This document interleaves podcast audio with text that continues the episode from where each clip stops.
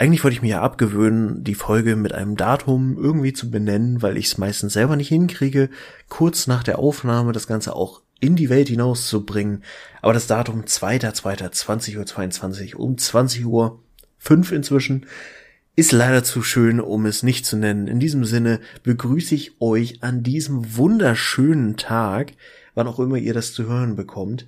Und äh, bin gespannt, was mein geliebter Chris so zu erzählen hat von den letzten zwei Wochen, denn wir uns haben uns tatsächlich äh, zwei Wochen schon wieder nicht gehört. Mhm. Hi Chris. Hi Martin. Hi. Es ist immer weird. Ich habe meine Webcam unten und ich gucke aber auf den Bildschirm. Das heißt, ich gucke immer über die Webcam weg. Das sieht dann ein bisschen komisch aus. Hi. Na, wie geht's?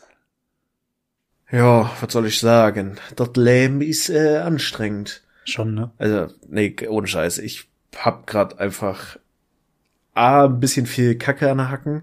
Also ich äh, hatte schon wieder ein Revival zu unserer Anfangszeit, wo ich einfach so eine krasse Pechsträhne hatte. Mhm.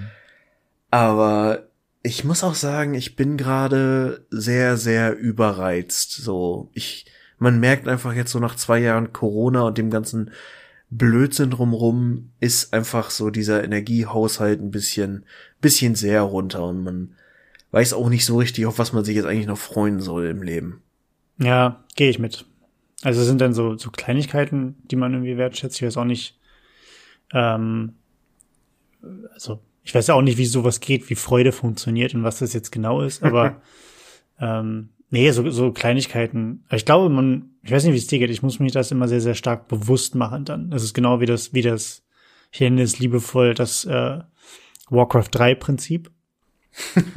ähm, von mir erfunden hat, so sonst noch niemand äh, rausgefunden und dass man sich ja über äh, Siege weniger freut, als, als äh, dass man sich über Niederlagen ärgert. Also wenn du an einem Abend zehn Spiele gemacht hast, hast äh, acht gewonnen, aber das letzte oder vielleicht sogar die letzten beiden verloren, gehst du mit einem schlechten Gefühl aus dem ganzen Abend raus, obwohl du 80 Prozent Windquote hast.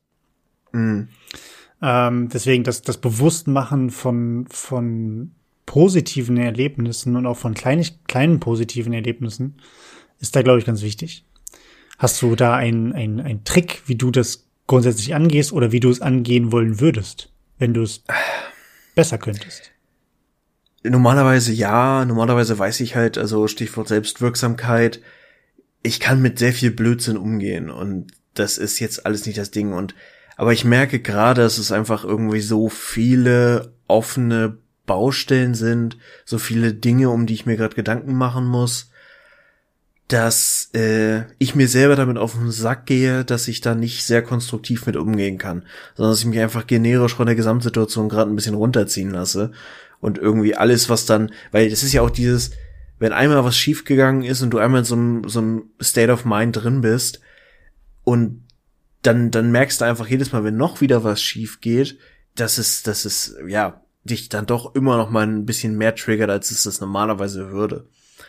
So, und das ist, äh, ich habe da gerade tatsächlich nicht wirklich eine Lösung. Ich versuche mich so ein bisschen dazu zu zwingen, äh, einfach auf positive Dinge hinzuarbeiten und äh, auch mal ne Sport und Bewegung und der ganze klattere Bims, der einem irgendwie normalerweise hilft, besser äh, drauf zu sein.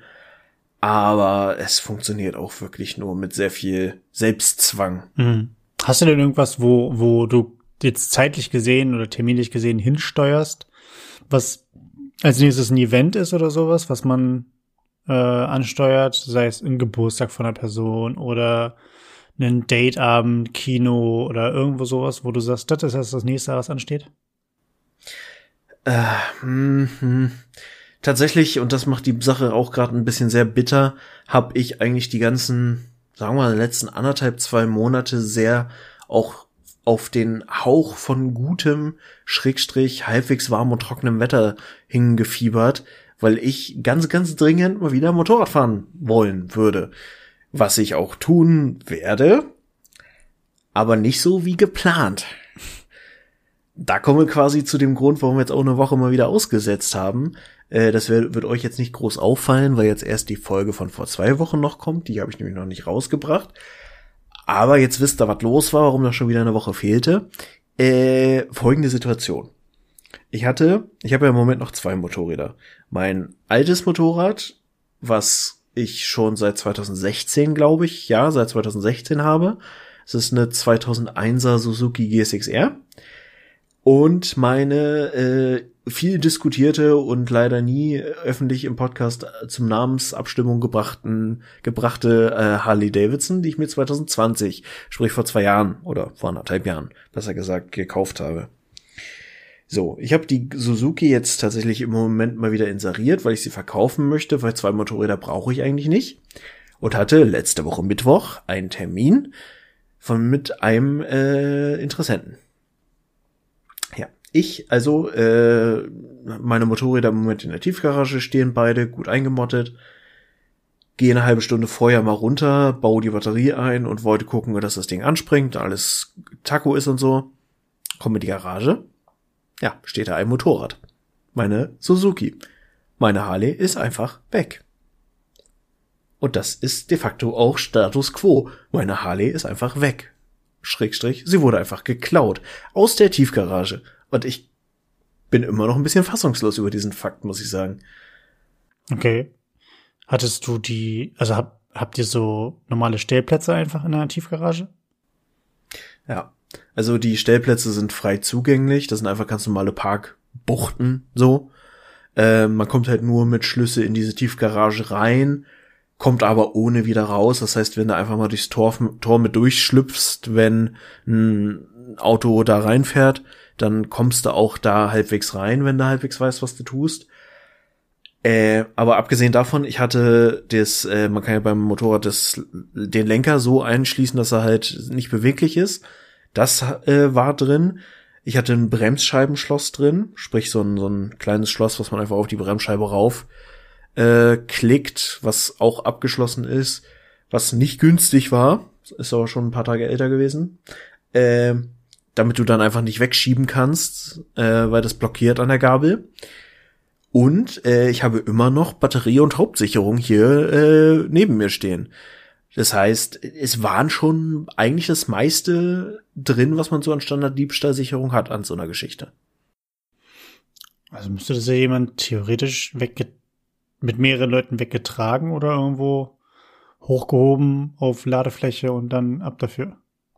Ja.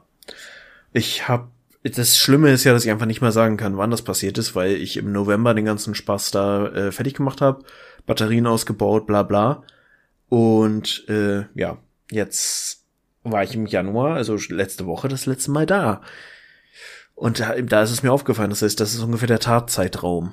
Ich habe jetzt einen Aushang gemacht in der Tiefgarage und hoffe, dass sich einer der Nachbarn irgendwie zumindest daran erinnert, seit wann sie da nicht mehr steht oder bestenfalls sogar gesehen hat, wie jemand das äh, Ganze irgendwie weggeschoben oder in, irgendwo eingeladen oder sonst irgendwas gemacht hat. Mhm.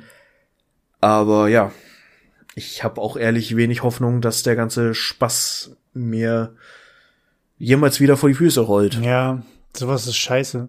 Für, vielleicht für ein kleines, für ein kleines äh, aufmunterndes äh, Phänomen. Nein, ein kleine, kleines, doch sagt man so. Ähm, ich kann mich erinnern, da war ich ganz klein, so, ich glaube acht. Ähm, da wurde der Passat von meinen Eltern geklaut. Mhm. Ähm, ich habe das damals gar nicht so groß auch dann wahrgenommen und das war halt so dieses, ja, okay, gut, ist halt, ist halt dann so. Und der Passat war dann auch, ne, zur Polizeianzeige und gegen Unbekannt und wie auch immer Diebstahl gemeldet. Auch schon ein neues Auto und ich glaube, drei Autos später kam dann irgendwann, lass mich lügen, das war 15, 16, 17 Jahre, nachdem der gestohlen wurde, kam halt die Nachricht, ja, ihr, ihr VW Passat ist wieder aufgetaucht. und das war halt in Polen. Er ist irgendwo in Polen wieder aufgetaucht. Aber das Kennzeichen war halt sogar noch dabei.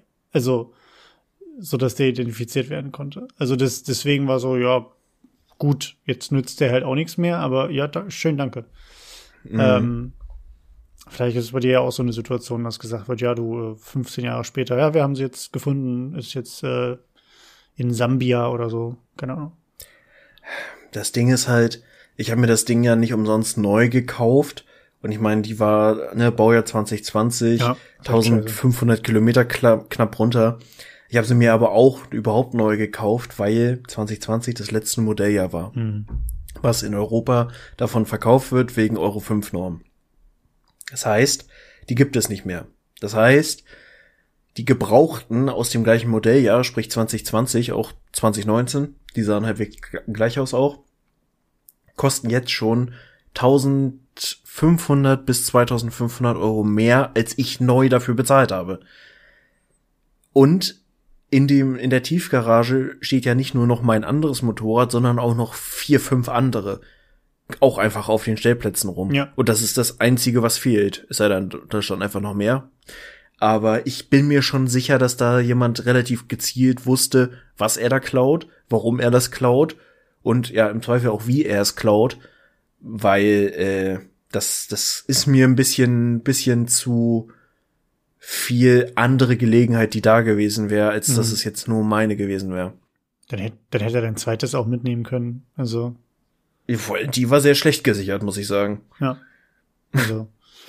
Ja, es ist mega scheiße. Äh, ist, wie ist es eigentlich mit der Abwicklung? Weil du musst ja im Endeffekt dann eine Versicherung beweisen, dass du überhaupt das Ding hattest, dass es dann da unten stand und dass es tatsächlich weg ist. Also, was heißt, dass, dass, dass du es nicht irgendwo anders hingestellt hast, sondern ja. dass es halt wirklich nicht, sich nicht in deinem Besitz befindet. Im Prinzip, das Prozedere war jetzt, dass ich äh, die Polizei gerufen habe. Das war aber relativ simpel. Die kamen, wir standen fünf Minuten in der Tiefgarage, die haben meine Daten und die Daten der Maschine aufgenommen. Mhm. Und damit hat sich das. Ja, da stand ich mit denen da halt rum und äh, das war's dann auch. Dann habe ich darüber eine Bescheinigung gekriegt. Dann habe ich an demselben Abend noch die Versicherung angerufen. Da habe ich dann quasi jetzt einen 20 Seiten langen Fragebogen ausgefüllt mit wo stand das Ding? Was war der Zweck der letzten Ausfahrt? Wann wurde es das letzte Mal ausgefahren? Von wem wurde es das letzte Mal ausgefahren? Wer hat Zugriff auf die Schlüssel? Wer kann bezeugen, wie es abgestellt wurde? Bla bla bla mhm. bla bla. Und alles, und das finde ich tatsächlich auch gar nicht mal so geil, ähm, alles, was ich besitze zu diesem Motorrad, ist jetzt im Original bei der Versicherung. Das heißt, Schein, Brief, Schlüssel, Kaufvertrag, äh, dieses komische Zertifikats-Conformity-Gedöns, dass das Ding in Europa zulässig ist. Ja äh, Schlüssel, der, das war so ein Keyless Go-System, der Transponder, der das Keyless Go freischaltet, ist jetzt alles bei der Versicherung. Habe ich vorhin im Original da abgeliefert. Ich habe bei der Gelegenheit festgestellt, dass mein Versicherer tatsächlich hier in Hannover sitzt. Gruß an die R&V-Versicherung. Weil das Zeug per Post verschicken wäre mir auch ein bisschen doof gewesen. Ich habe das jetzt einfach persönlich da im Briefkasten gesteckt. Mhm. Schauen wir mal. Ich bin auch ernsthaft gespannt, was dabei rauskommt wie viel ich wiederkriege, ob ich den Neupreis wiederkriege, was schon mal gut wäre, oder vielleicht sogar den aktuellen Wiederbeschaffungswert, was überragend wäre. Das wäre super, ja. Aber äh, ja, wie gesagt, ich glaube, ich habe heute noch mal mit der Polizei telefoniert. Die suchen sie, oder die versuchen jetzt über Harley die äh, Getriebe und Motornummern noch zusätzlich zu kriegen und die auch gestohlen melden zu können dadurch. Mhm. Aber ja, abgesehen davon wird sich das Ding idealerweise irgendwer für 20 Jahre in den Keller stellen und dann für sehr viel Geld weiterverkaufen oder ja, so. Also. Ja, das doof. kann natürlich passieren, dass das dann jetzt als Wertanlage genommen wird. Ähm, also wäre wahrscheinlich sinnvoller für die Person, das als Wertanlage zu nehmen, als das auszuschlachten für, für, für irgendwie Teile oder sowas. Macht wahrscheinlich wenig Sinn. Ja, Mensch, mega kacke. Aber auf der anderen Seite bin ich ja rel trotzdem relativ froh, dass wir genauso ein Versicherungssystem haben und nicht einfach nur, du kriegst das Ding für günstiger, äh, aber wenn es weg ist, ist es halt weg und dann, ja, ja, musst du halt neu kaufen. Ja. Das ist ja auch irgendwie immer so ein bisschen, jetzt unabhängig davon, ähm, Fortbewegungsmittel oder nicht. Aber so in meinem Kopf ist das auch immer die, der Unterschied zwischen zum Beispiel deutschen Häusern und Deu äh, Häusern in den USA es ist hier gefühlt, ja, hier musst du halt fürs Grundstück super viel bezahlen, dann musst du an Steuern ganz viel bezahlen, dann musst du halt, ähm, wenn du jetzt neu baust, musst du die Richtlinien berücksichtigen und das darfst du nicht und der Keller muss so und so tief und wie auch immer, was dir irgendwie, wenn du bauen willst, einfach dich nur ankotzt. Was aber, wenn es halt in den meisten Fällen gut läuft, ähm, die halt einfach ein solides Haus hinbaut, im Vergleich mhm. zu setzt irgendwie ein Viertel des Preises an und du kriegst irgendeine Pappbude. Ähm, und wenn du da irgendwie so ein, so ein laues Lüftchen in der Sommernacht weht, dann äh, deckt es dir das Dach ab. Mhm. Ähm, ist dann halt immer die Frage, was du haben willst. Ne? Ob du dann sagst, ja, kau kaufe ich neu für das Geld oder lass ich neu machen oder du investierst einmal erstmal richtig und gehst durch die ganze Hölle, die du damit hast. Ja, ist so. Ich meine, auf die eine oder andere Art bezahlst du halt immer. Manche Leute haben halt Glück, gerade in so einem System wie in den USA und sind gesundheitlich oder versicherungstechnisch einfach nie so angeschlagen, dass sie da wirklich an ihr Geld ran müssen. Aber andere Leute bezahlen sich halt doof und dusselig, dafür haben wir halt einen höheren Steuersatz und bla bla. Ja. Aber ja, es ist alles eine ärgerliche Geschichte. Mir ist bei der Gelegenheit auch aufgefallen, dass einfach Neufahrzeuge, Gebrauchtfahrzeuge, alles ist gerade unfassbar teuer. Also ich meine, ich habe vor zwei Jahren ja nur mich länger informiert, was der ganze Bums so kostet und ja, also äh, das Motorrad, was ich alternativ zu meiner Harley gekauft hätte, wo ich jetzt natürlich überlege, ob ich mir so eine vielleicht dann hole als nächstes, kostet einfach neu fast 3000 Euro mehr. Mhm, okay, das ist krass. Also ist total crazy, was da gerade abgeht. Ja, aber ist das nicht auch noch im Zuge vom, von den ganzen ähm, von den Chip-Problemen, die halt weltweit irgendwie herrschen oder von den, von den Halbleiter, der Halbleiterversorgungskrise? Ja, unter anderem wahrscheinlich. Also nicht nur das, sondern auch die Motorräder kommen ja irgendwo her ja. und müssen logistisch irgendwie äh, irgendwo hingebracht werden und irgendwo herkommen. Also ja. ich glaube, dass es halt, die Inflation ist gerade hart spürbar, finde ich. Naja. Ja, mal gucken. Also wir haben ja das beste Beispiel, ich glaube, in der Türkei ist ja ganz schlimm aktuell was äh, die Inflationszahlen angeht. Mal gucken, wie es mhm. wie es hier so kommt. Ähm, und vor allen Dingen, was auch für Gegenmaßnahmen halt möglich sind, ne? Sowohl von, von staatlicher Seite als auch von dem, was wir persönlich halt machen können. Ähm, na gut, wir merken es bei Energiepreisen, ne? Das ist, äh, obwohl ich sagen muss, ich glaube, unsere Rechnung ist jetzt gekommen zum Anfang des Jahres. Wir haben nicht viel wieder gekriegt, ein bisschen so 60 Euro oder so. Ähm, für beides, also für Strom und, und für Gas gleichermaßen. Mhm. Also das war dann irgendwie einmal, einmal einigermaßen essen gehen irgendwie. Obwohl, ich sagen muss, wir waren, wir waren jetzt essen und wir haben, ich habe ich hab ein bisschen mehr Geld dagelassen. Das war, ich habe noch nie so teuer gegessen. Äh, in meinem ganzen, in meinem ganzen Leben. Aber es war geil. Es war ein Laden äh, bei uns in der List. Was heißt bei mhm. uns? Alle Leute, die in Hannover wohnen, kennen die List. Und das war ein Laden bei uns hier in Hannover in der List. Ähm, und den kann ich sehr ans Herz legen. Heißt Maries. Mhm. Und äh, mega geil. Also dann, ich habe jetzt so viele Dinge, die ich vorher noch nie gemacht habe. Erstmal so, so teuer insgesamt zu essen. Dann äh, ein Drei-Gänge-Menü mit Weinbegleitung. Oh, sheesh. Ja. Und einmal das, das war aber, Wein kenne ich ja und auch drei Gänge kriege ich irgendwie runter. Aber das, was ich auch vorher gemacht habe als Vorspeise, weil es äh, empfohlen wurde, ich habe zum allerersten Mal in meinem Leben Austern gegessen. Ich habe vorher auch noch nie gegessen. Ähm, Hast du die potenzsteigernde Wirkung ja, gemerkt? Ja, ja, ja. Ich war, ich war rattig wie, wie, wie Lumpi. nee, ich habe ähm, es gab so, so drei Variationen davon. Ich habe jetzt nicht die klassische Aussage genommen, weil mir die tatsächlich irgendwie zu schnodderig doch, doch noch war. Ähm, sondern ich habe eine gratinierte Aussage ähm, genommen. Die war tatsächlich ganz geil. Die hat so ein bisschen nach Parmesan geschmeckt. Das war richtig lecker.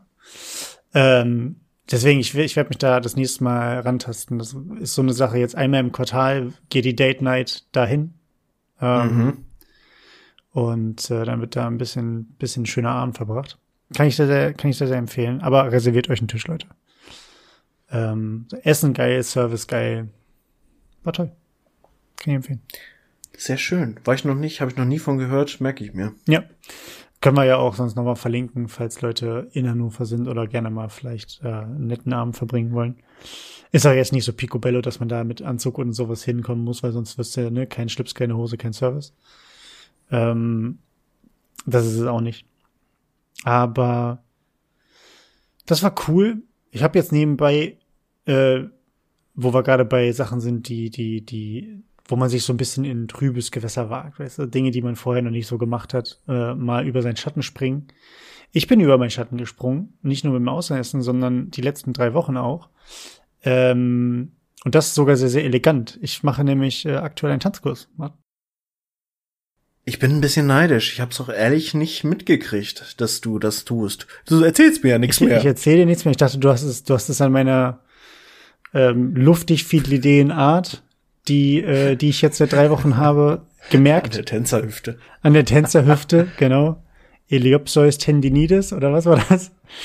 ähm, ja, hätte hätte sein können. Ich dachte, ich ah, ich habe Kopfhörer drin, ich kann dir jetzt nichts vortanzen. Ähm, ja, ich mache einen Tanzkurs. Ähm, und zwar Salsa. Tatsächlich.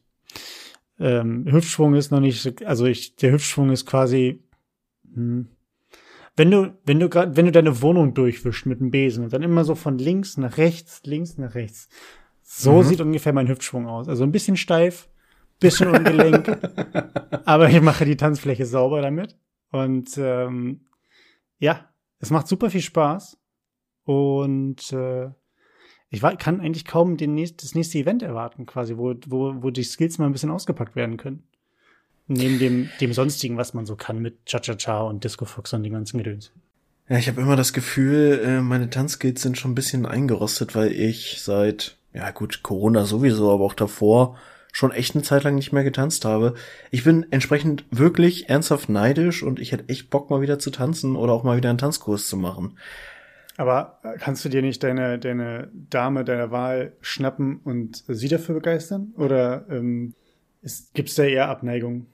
Da gibt's sehr massive und wenig diskutable Abneigung gegen das ganze Tanzthema. Insofern müsste ich da quasi punktuell äh, auf äh, andere Damen meiner Wahl zurückgreifen.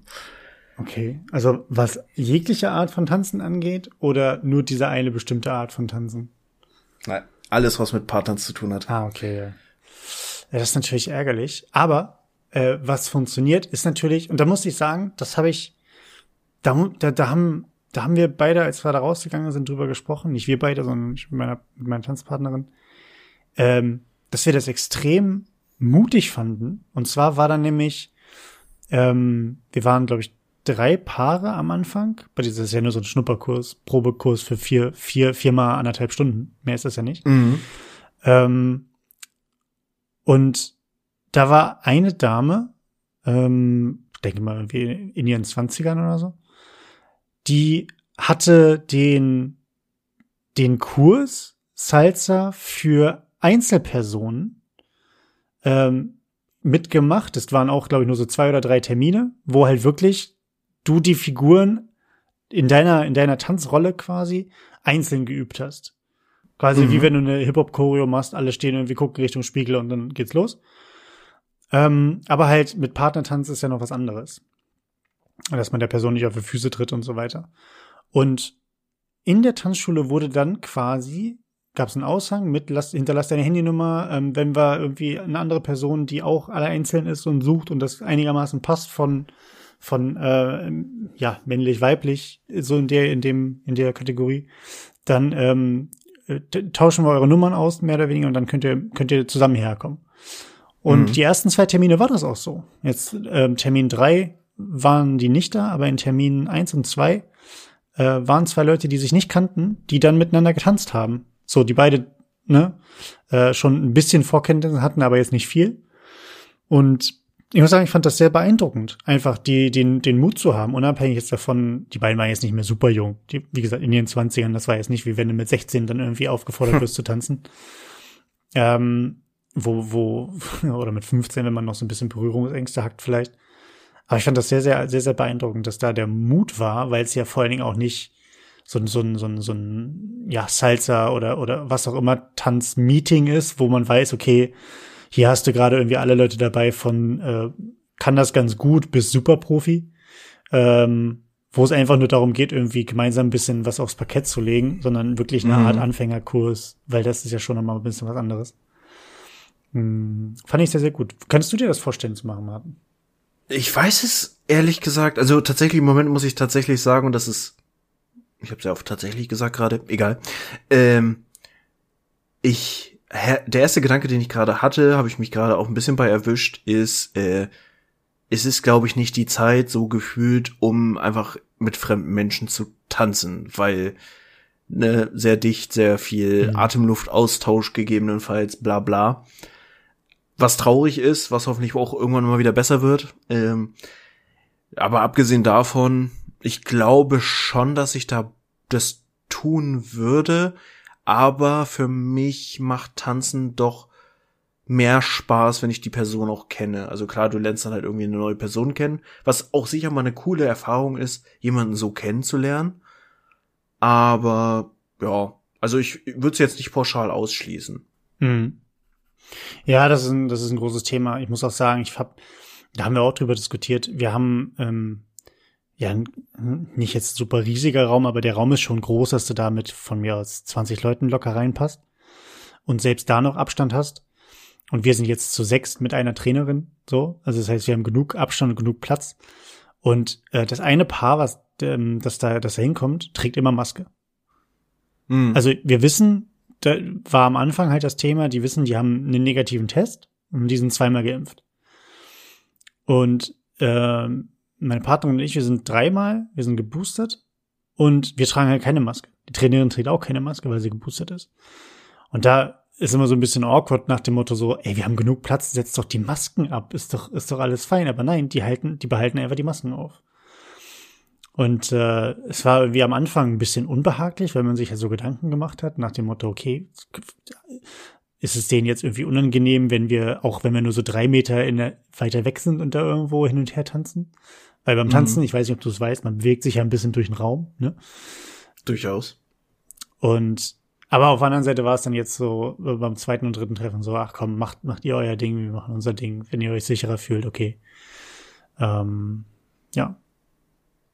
Du, klar, ich kann es auch verstehen, dass einfach so ein bisschen Gefühl nach Sicherheit sich äh, durchringt und wenn sie sich damit wohler fühlen, so whatever floats your boat, äh, ist halt so. Ja. Kommt halt auch ein bisschen drauf an. Ich meine, im Moment ist auch nicht so cool mit irgendwie Durchlüften, Frischluft, bla, weil es einfach richtig kacke, unangenehm draußen ist, gerade die letzten Tage.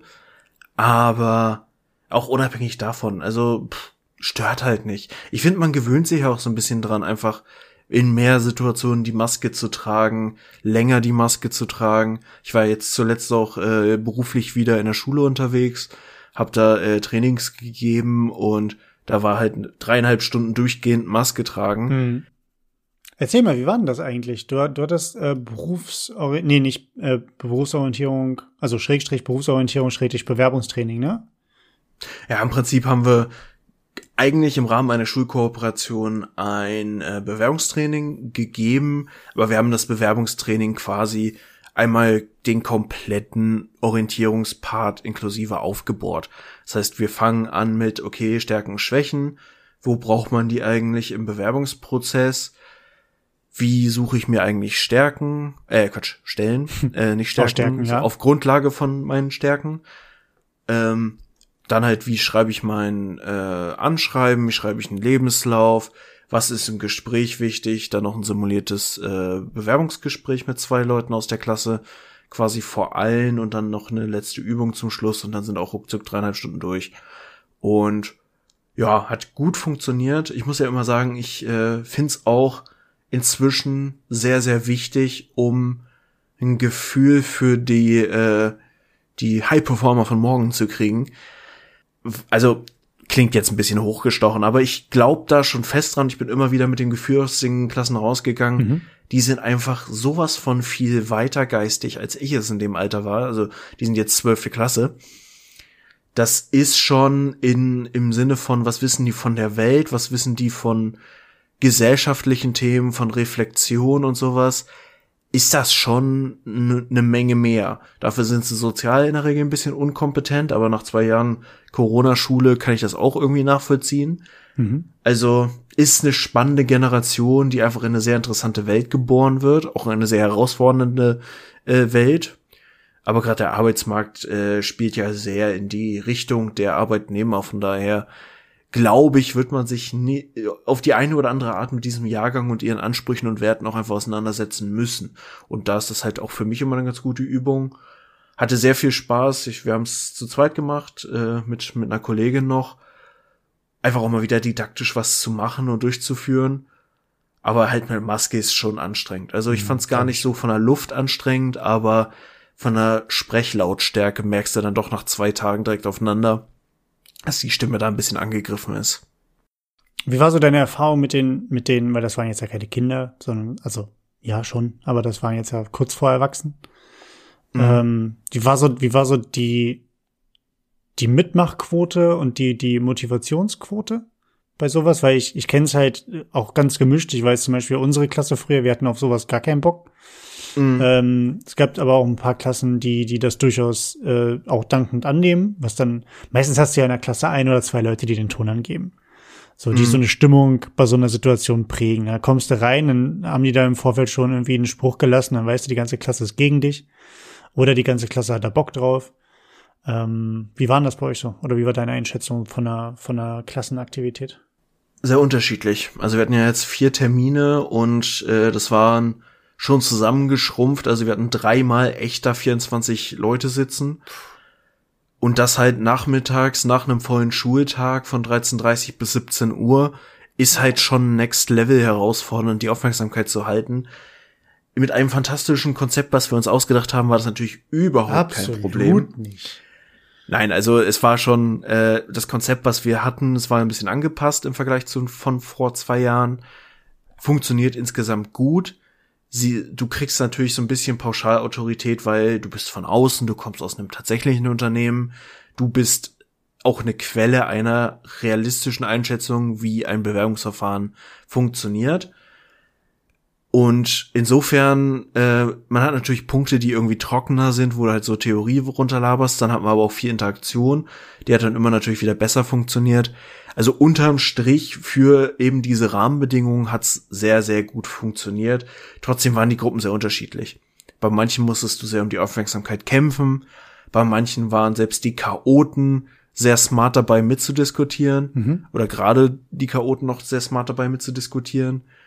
Die eine Gruppe war super gutes Feedback gegeben hinterher, aber nicht so diskussionsfreudig. Okay. Also es ist halt immer unterschiedlich und du musst immer unterschiedlich drauf reagieren, aber ich, wie gesagt, ich finde halt mit einem guten Konzept und ich finde es auch, äh, ich will mich ja nicht drüber aufregen, aber ich habe keine normale Lehrkraft in diesem ganzen Kontext kennengelernt. Die sind alle irgendwo energetisch auch sonst wo unterwegs gewesen, entweder total überfordert oder irgendwie super aufgeregt, dass da jetzt so externe sind oder super aufgeregt, dass die Schüler nicht mitmachen. Und du hast immer so das Gefühl, einfach mal runterkommen, ein bisschen ruhig durch die Hose atmen, das wird schon alles. Aber das ist halt so, so ein bisschen das Problem. Die Lehrer funken einem mitunter ein bisschen dazwischen. Und mit Corona kam es auch so gar nicht klar. Okay. Also alleine, dass wir irgendwie zehn Minuten vorher da abgeholt oder kommen sollten und uns dann eine Viertelstunde testen sollten, funktioniert nicht so ganz in der Planung. Nee. Naja.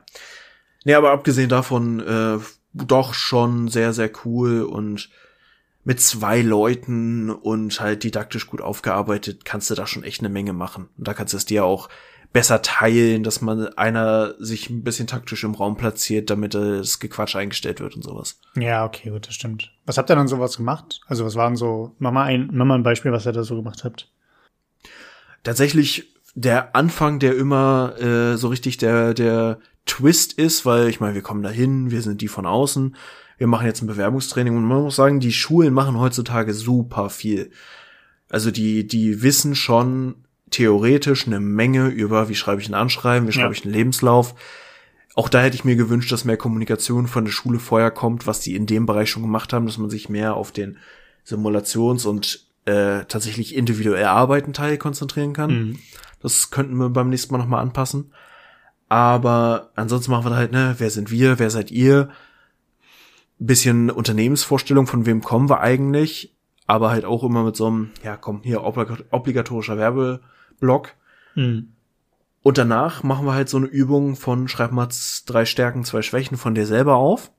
In Stillarbeit. Schreib mal drei Stärken für deinen Nachbarn auf.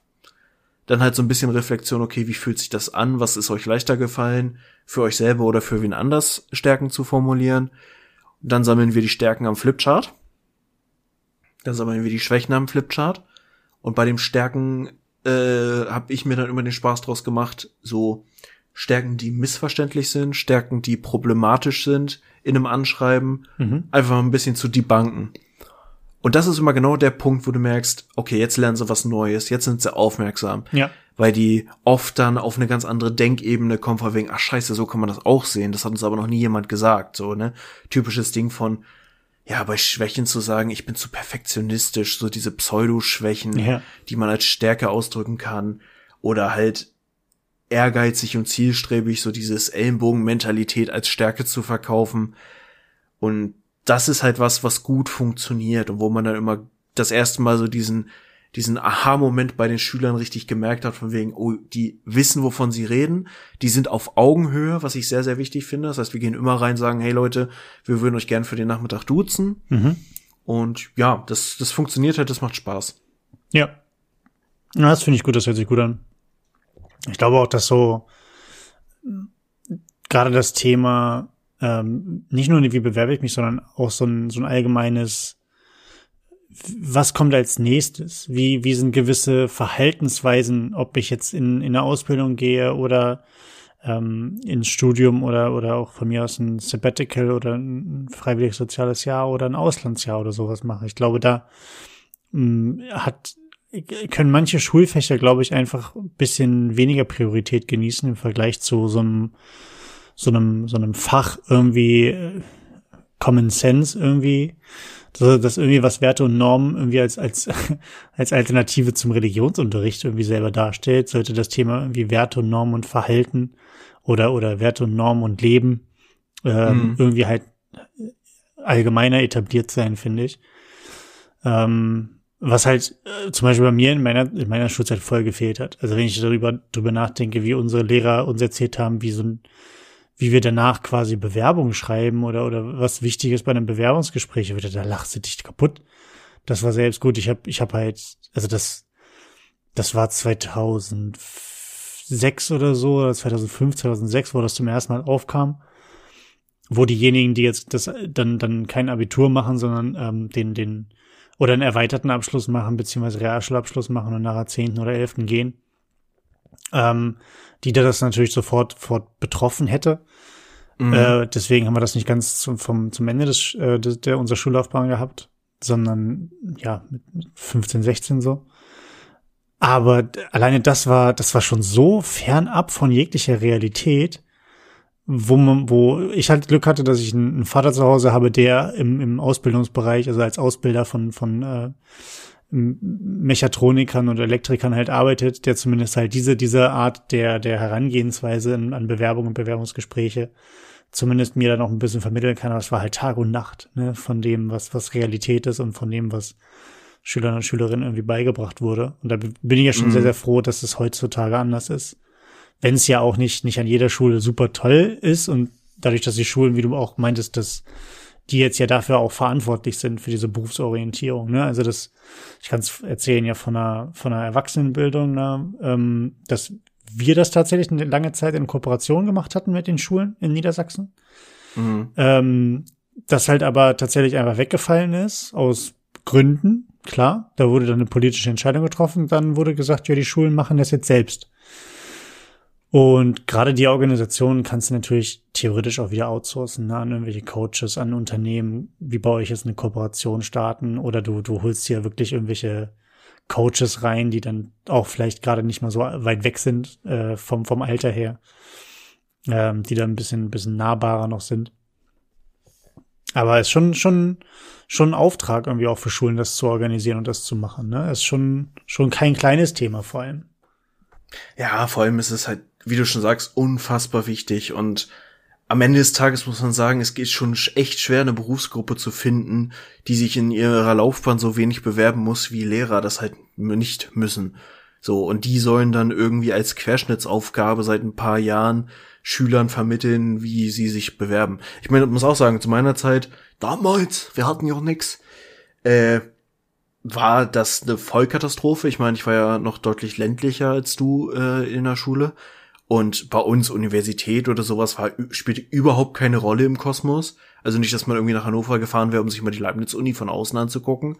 Mhm. Da ist gar nichts passiert. Das größte war dieses katastrophale Berufsinformationszentrum. Da mussten wir auch schon für nach Nienburg fahren. Und äh, das war ja, äh, erinnerst du dich dran, dass ein Dozent zu uns mal gesagt hat im Studium, das Ding war nachweislich volkswirtschaftlich eine Riesenfehlinvestition, ja. weil das zu einer enormen Menge an äh, Ausbildungsabbrüchen geführt hat, weil es halt nach Bedarf des Marktes und nicht nach tatsächlichen Interessen der Leute äh, zugewiesen hat. Und das war bei uns auch mega krass. Also ich sollte, ja. glaube ich, Sozialpädagoge, äh, Security, also Türsteher oder Gärtner werden. Ja. Das ist eine super Auswahl. Naja, vor allen Dingen, wenn, wenn du halt auch so den, den, die äh, AI oder den, Log den, den Logarithmus, den Algorithmus dahinter so kacke Designs, dass du sagst, so machst du gerne was mit Pflanzen? Ja, ja, dann werd doch Gärtner. Also, also, das, so bist du handwerklich begabt. Ja, ja, dann mach doch was im Handwerk. Also, das waren bestimmt noch Lochkarten damals. Ja, es ist, es ist so Floppy Disk, ganz ehrlich. Das ist, ist total bescheuert einfach und ähm, die ganzen Dinger kannst du direkt wieder, kannst du dir direkt wieder einmüllen. Das, ja, es ist eine gewisse Zeit dazwischen gewesen, zwischen dem Zeitpunkt, wo wir halt da waren und auch das, was jetzt mittlerweile an Portalen und Möglichkeiten natürlich technisch auch existieren und auch vom, von, von Wiss, vom Wissen her, was man, ähm, was das Ganze angeht, was Arbeitsmarktsoziologie und der, der, der, die gesamte, ähm, ja, der gesamte Arbeitsmarkt hat einfach das anders aufgestellt und äh, es bilden sich Netzwerke und so weiter und so weiter und das ist echt super. Aber das ist halt auch und ich glaube, das ist, das ist der größte Fehler, der gemacht wurde. Erstmal, dass, dass der Bedarf des Arbeitsmarktes in den Vordergrund gestellt wurde und dass halt ähm, versucht wurde, Jobs mit gewissen Skills halt irgendwie zu verbinden, um dann Leute drauf zu drücken, nach dem Motto, was gibt es denn eigentlich? Mhm. Ähm, ich hatte, ich hatte immer das Gefühl, wenn ich mit, äh, wenn ich auch in der Berufsorientierung unterwegs war, das, und ich glaube, das hatten wir schon ein, zweimal das Thema, dass es gar nicht zwingend darum geht, ähm, dass, dass, dass die Jugendlichen oder die, die Kids oder, oder die jungen Erwachsenen, wie auch immer, ähm, gesagt bekommen wollen, so schreibst du eine Bewerbung und wenn du das machst, hast du, hast du einen höheren Erfolgschance oder äh, hier schaut mal an, das, ihr könnt auch Sozialversicherungsfachangestellter bei uns werden. Das ist voll der geile Beruf. Ich glaube, darum, darum geht es eher nicht, sondern es geht darum, ähm, eine gewisse, ein gewisses Selbstvertrauen aufzubauen, sowohl in die eigenen Stärken, ähm, dass man tatsächlich eigene Stärken hat, weil das ist ja auch, wie gesagt, das Thema, was Schulen einfach verkacken durch das Notensystem. Ähm, weil du nur merkst, okay, bestanden oder nicht bestanden, immer nur in Schwarz-Weiß aber nicht mhm. wirklich, was du gut, was du gut kannst. Ähm, und wenn, wenn da nicht eine Schulreform einfach mal ansetzt und sagt, okay, das ganze Thema wird einfach mal grundlegend überdacht. Von mir aus können wir ja wirklich ganz klein anfangen mit irgendwelchen Pilotschulen, äh, die sich dann als Pilot äh, ähm, oder als, als Projektpiloten zur Verfügung stellen, um einfach mal das Thema, wir benoten jetzt einfach mal nicht, sondern und wir machen jetzt keine wir haben so, so, so einen Grundstock irgendwie an Fächern, wo man sagt, okay, rechnen solltest du halt irgendwie schon können, lesen solltest du können, schreiben, das ist wichtig, dass man das lernt. Ähm, und dann ist quasi irgendwie alles offen. Du bist nicht unterteilt in Physik, Chemie und Bio, sondern das ist alles irgendwie Naturkunde, es hängt zusammen. So, dann lernst du ein bisschen was über die Dinos, dann lernst du ein bisschen was über menschliche Geschichte, dann lernst du ein bisschen was über über die Geschichte des Planeten, dann lernst du was über Geologie, dann, das hängt ja alles irgendwie zusammen und den, ganz ehrlich, den Unterrichtsplan kriegst du voll. Aber vor allen Dingen, und das ist das Ding, ich weiß nicht, wie es dir geht, mir fällt das immer wieder auf, wenn ich mit, mit alten Klassenkameraden über, über gewisse Themen rede, dass wenn wir, auch wenn wir damals in irgendwie Leistungskursen und sowas waren, wir von solchen Themen, sagen wir mal, ich war im, Leistungskurs Erdkunde, ich habe heute keine Ahnung mehr. Ich weiß die einfachsten Sachen nicht. Und da geht es jetzt nicht darum, dass ich nicht, nicht weiß, wo Siam liegt oder, oder Simbabwe. äh, und ich das nicht auf einer, auf einer Karte einfach so einzeichnen könnte. Darum geht's ja nicht. Aber ich habe so die, einfachst, die einfachsten Sachen, die halt irgendwann in meiner, meiner schulischen Laufbahn nicht entweder mich nicht gecatcht haben oder nicht ausreichend behandelt wurden. Ich habe extreme Lücken, was zum Beispiel das Flusssystem in Deutschland angeht. Mhm. Ich glaube, ich kenne zwei oder drei Flüsse, weiß ich grob, wo die lang fließen. Danach hört's auf. So, oder äh, gut, Hauptstädte und Bundesländer und sowas, das kriege ich hin. Alles easy peasy. Aber das ist halt bei, bei Kumpels ist dann auch so dieses, ja gut, ob ich alle Hauptstädte von allen Bundesländern zusammenkriege, weiß ich nicht. Und das sind, das sind so Sachen, ähm, die, glaube ich, einfach ein bisschen anders dargestellt werden müssen, wo auch einfach eine, eine gewisse Logik hinter dem, was vermittelt wird, auch ähm, fehlt bisher, sondern weil einfach das legitimiert wird mit, das ist halt der, das ist halt das, das, der Geschichtsunterricht. Mach. Mhm. Oder das ist der Erdkundeunterricht, also haben wir das Thema. Aber dass Erdkunde und Geschichte und Physik und Chemie zusammenhängen und irgendwie ein bisschen logisch aufeinander aufgebaut werden können, das fehlt. Und das merke ich persönlich für mich immer, wenn ich äh, irgendwelche äh, MyLab oder Mr. Wissen to Go oder oder äh, kurz gesagt, das sind so meine meine drei Go-Tos, was so was so Wissensvermittlung angeht. Oder auch irgendwelche Natur- und Tierdokus mir angucke.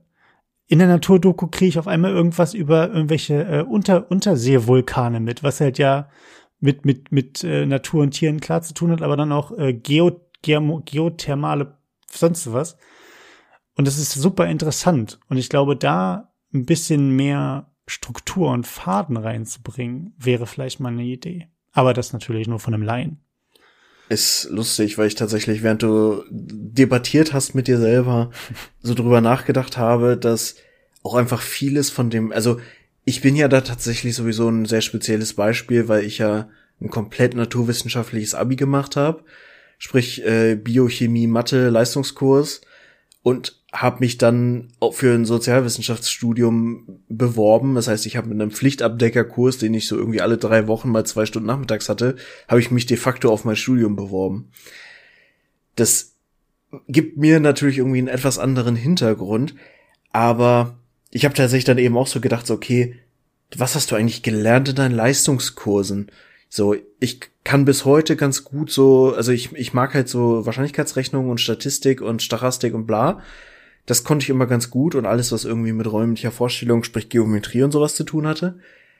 Aber ansonsten habe ich halt super viel auch einfach wieder vergessen und dieser ganze Bums, also Chemie ist mega cool, Bio ist mega cool, mhm. aber nicht die Biologie, die du im Studio, äh, Quatsch, im, im Abi lernst, weil es ist mir eigentlich relativ Banane, ob so ein blöder Fluss jetzt umgekippt ist oder nicht. Ja. Und der pH-Wert und sowas die Situation, wo du das gebrauchen kannst, ist so minimal, wenn du nicht gerade ein Aquariumfehl hast.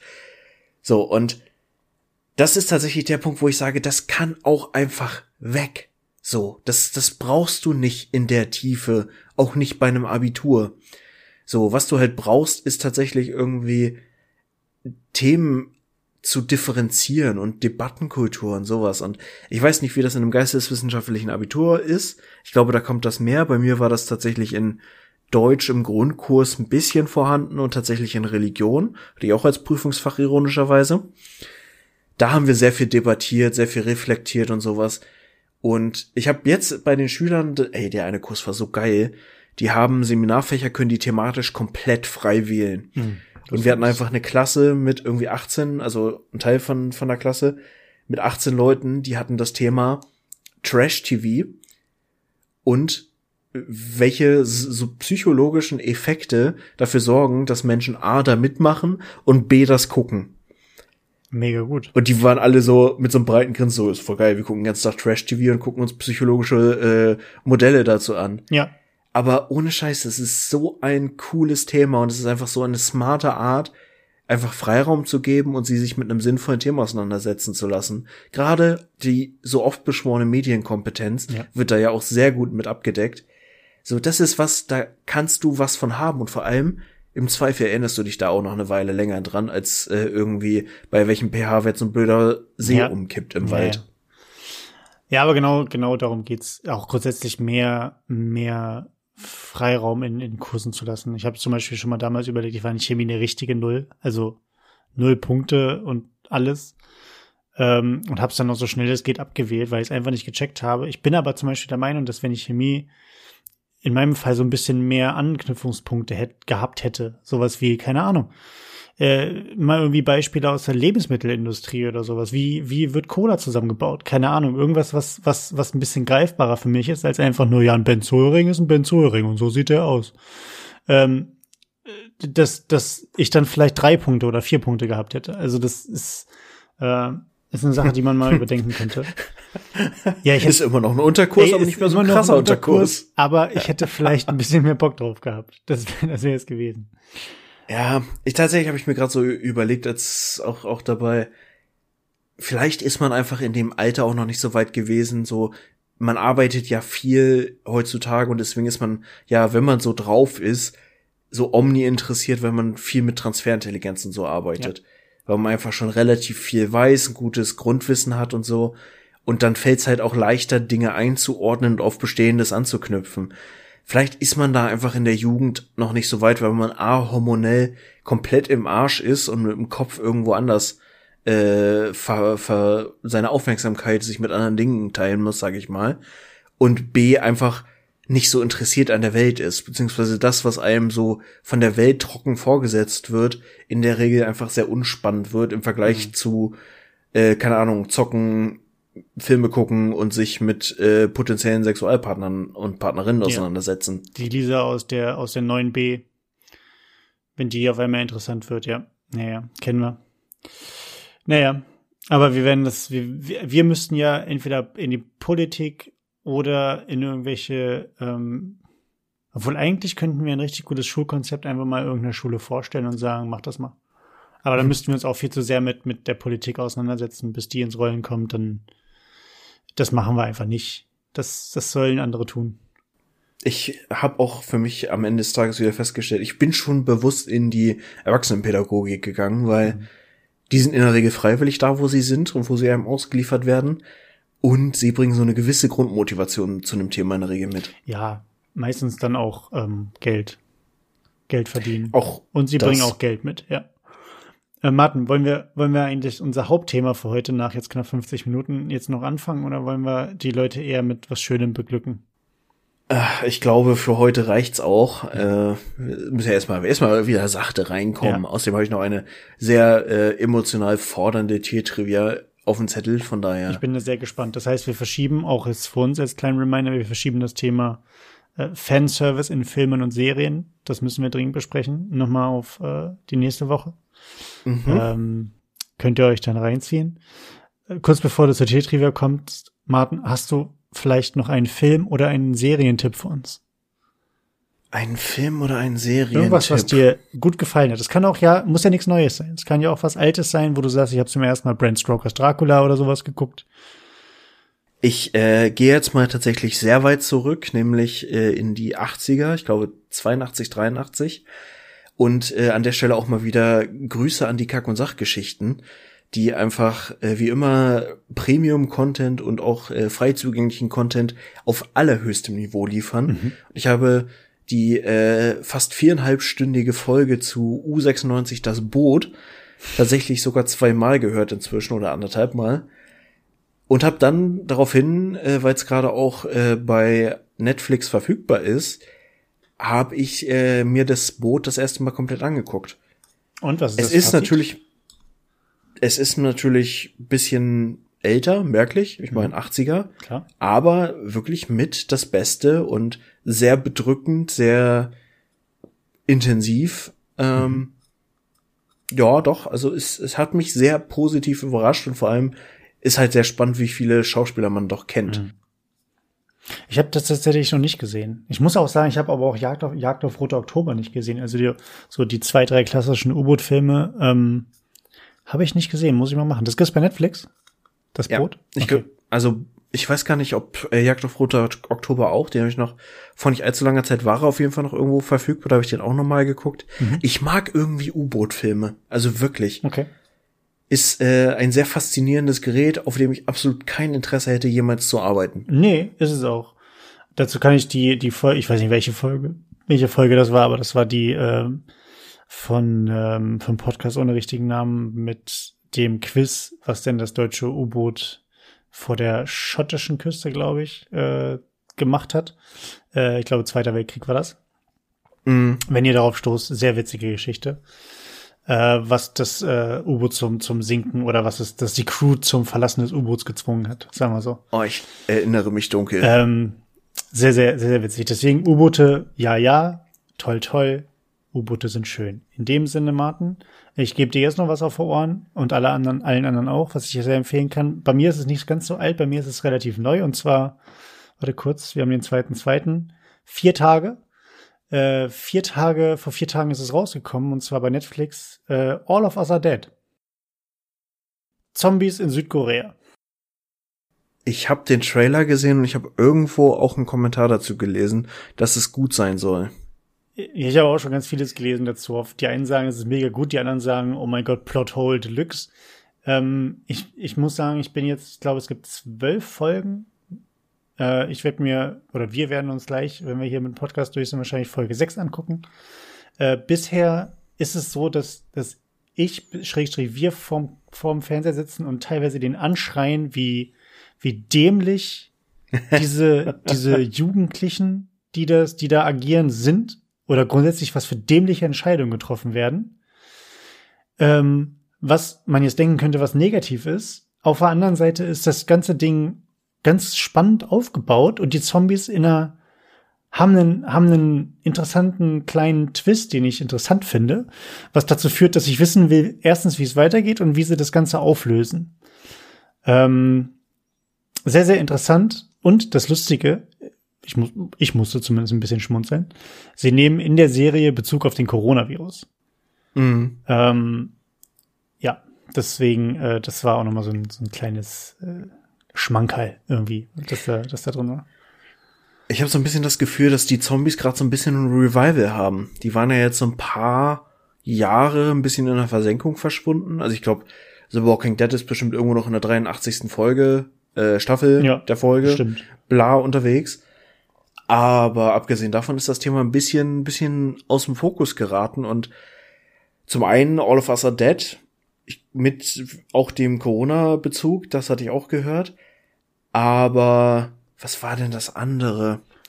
Also es kommt jetzt The Sadness, glaube ich, demnächst in ja ins Kino. Habe ich heute auch einen Trailer zu gesehen, ja. Der soll ziemlich krass sein und irgendein anderer Zombie-Film springt immer im Hinterkopf auch noch rum, wo ich aber gerade nicht drauf komme. Also es kommt gerade wieder viel in die Richtung und vielleicht sind es auch die ersten popkulturellen Anleihen von der Verarbeitung der aktuellen Situation. Kann durchaus sein. Und das Ding ist, sind wir mal, sind wir mal ehrlich, klar, das Zombie-Thema ist, ist irgendwie ausgelutscht, genau wie das Vampir-Thema irgendwie ausgelutscht war. Ähm, es kann aber durchaus wiederkommen, finde ich, wenn das Prinzip halt ein bisschen neu gedacht wird. Aber es muss nicht komplett neu gedacht werden, wo man jetzt sagt, okay, das sind jetzt Zombies, die, die unsterblich sind oder Zombies, die nicht aussehen wie Zombies, sondern wie Menschen. Und also es muss jetzt irgendwie kein abgefahrener Scheiß sein. Aber bringe irgendwie einen kleinen Twist rein. Zum Beispiel, dass die Zombies dich nicht beißen, sondern sie quasi irgendwie über, auf andere Art und Weise dir das Ganze übertragen. Irgendwie, also irgendwie so ein kleiner Twist, der es halt einfach irgendwie interessant macht. Und mhm. äh, da muss ich sagen, hat, macht das äh, All of Us Are Dead sehr, sehr gut, wie ich finde. Und auch so Kommentare mit, ihr müsst es auf Koreanisch gucken mit deutschem Untertitel oder sowas. Bullshit. Mhm. Ähm, und da geht so viel Emotionen bei verloren, ja sicher.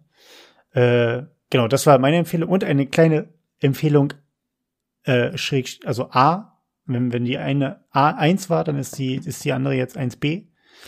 Ähm, ist, äh, ich meine, es ist auf Amazon oder Netflix, ich weiß es nicht mehr genau auf welcher Plattform. Äh, Vox Machina. Sagt dir das was? Oh ja, aber ich kann es gerade nicht zuordnen. Äh, erzähl mal, um, umreiß es mal kurz. Kennst du den YouTube-Kanal, die Serie, das Konzept Critical Role?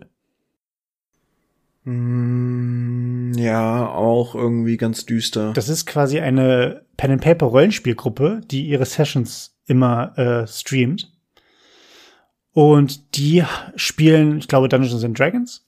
Und die haben eine Animated Series rausgehauen, ähm, die sehr, sehr witzig ist, weil sie das ganze Thema äh, des, des Abenteuers mit ihren Charakteren einfach genauso darstellt, wie ihre Charaktere das auch im Pen-and-Paper-Spiel machen. Also wenn im Pen-and-Paper-Spiel der eine, der, der den Troll spielt oder der den großen, großen Barbaren, der halt nicht, nicht gerade mit Intelligenz gesegnet ist und der halt in einem Pen and Paper natürlich witzigerweise irgendwelche coolen Sprüche und dummen Sprüche bringt, die halt lustig sind, macht das halt auch der Charakter in der Animated Series. Und äh, da sind jetzt aktuell drei Folgen raus und ich glaube, jeden Freitag kommen drei dazu. Mhm. Ähm, für wie lange weiß ich jetzt nicht, aber kann ich, kann ich den Leuten da draußen und dir sehr ans Herz legen. Also ich, für alle Leute, die so ein bisschen in, in, in dem Bereich Pen and Paper drin sind, ähm, und grundsätzlich bis auf, auf Comic-Style beziehungsweise Animationen stehen, sehr, sehr, sehr, sehr interessant, sehr, sehr witzig vor allen Dingen auch. Äh, netter Zeitvertreib zwischendurch. Werde ich mir auf jeden Fall mal angucken. Klingt sehr gut. Auch äh, vielleicht äh, thematisch schon mal ein ganz guter Auftakt, weil irgendwann im Laufe des Jahres kommt ja auch die Herr der Ringe-Serie. Mhm. Und da müssen wir auf jeden Fall sehr ausführlich drüber reden, wenn es soweit ist. Da werden wir sehr, sehr intensiv drüber reden, ob wir äh, uns jetzt die Ringe kaufen. Du kriegst von mir zum Geburtstag hier das, die, die, den, den Stern von Arwen. Wie heißt der? Wie heißt denn das Ding eigentlich? Schönes Silberklimbim.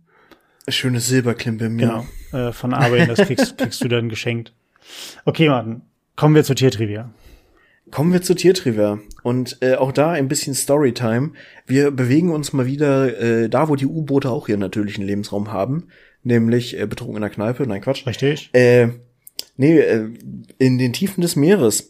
Und es war tatsächlich auch ein Hinweis aus der Community, wo ich erstmal sehr, sag ich mal, abweisend reagiert habe, denn mir wurde ein Beitrag von Faktastisch geschickt und ich war so, ich habe eine gewisse Berufsehre im Tiertrivia-Bereich. Ich werde keine Tiertrivia von Faktakt, Faktastisch übernehmen. Okay. Aber dann habe ich das Ding gefact-checkt, weil es mir auch sehr unrealistisch vorkam und bin dann tatsächlich in so ein gewisses Rabbit Hole geraten. Und es ist doch sehr interessant. So interessant, dass ich es jetzt doch nehmen muss. Also, wir sind, wie gesagt, beim äh, Stichwort Unterwasser, Paarung, und jetzt wird's auch ein bisschen haarig, denn wir sind bei den Seeteufeln. Seeteufel und haarige Unterwasserpaarung. Ja, nicht haarig, aber äh, im Sinne von muss man muss man wegstecken können. Okay, im wahrsten Sinne. Muss man wegstecken ja. können. Äh, also Seeteufel haben tatsächlich die Emanzipation auch äh, durchgespielt, weil die Weibchen sind quasi die äh, interessanten Wesen des Ganzen und die Männer sind eigentlich nur schwimmende Hoden.